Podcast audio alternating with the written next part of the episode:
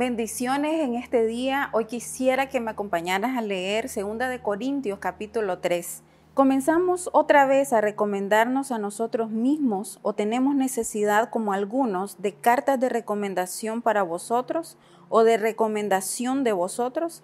Nuestras cartas soy vosotros, escritas en nuestros corazones, conocidas y leídas por todos los hombres, siendo manifiesto que sois carta de Cristo expedida por nosotros, escrita no con tinta, sino con el Espíritu del Dios vivo, no en tablas de piedra, sino en tablas de carne del corazón.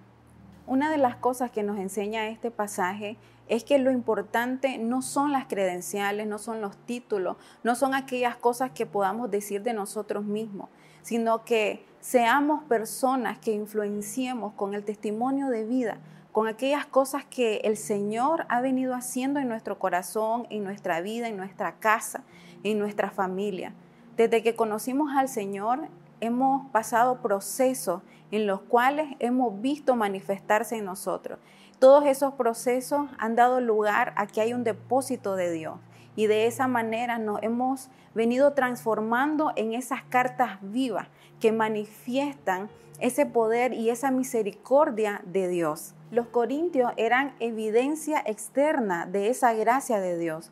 Sus vidas eran leídas por personas no creyentes, personas que no conocían del Señor. Y eso es lo que hoy el Señor nos está hablando, que podamos ser esas cartas vivas e ir a esas personas que no conocen del Señor, que no han experimentado ese amor, esa gracia, ese poder que transforma, ese poder que sana y que liberta. Quisiera leerte Jeremías 31, 33. Pero este es el pacto que haré con la casa de Israel después de aquellos días, dice Jehová.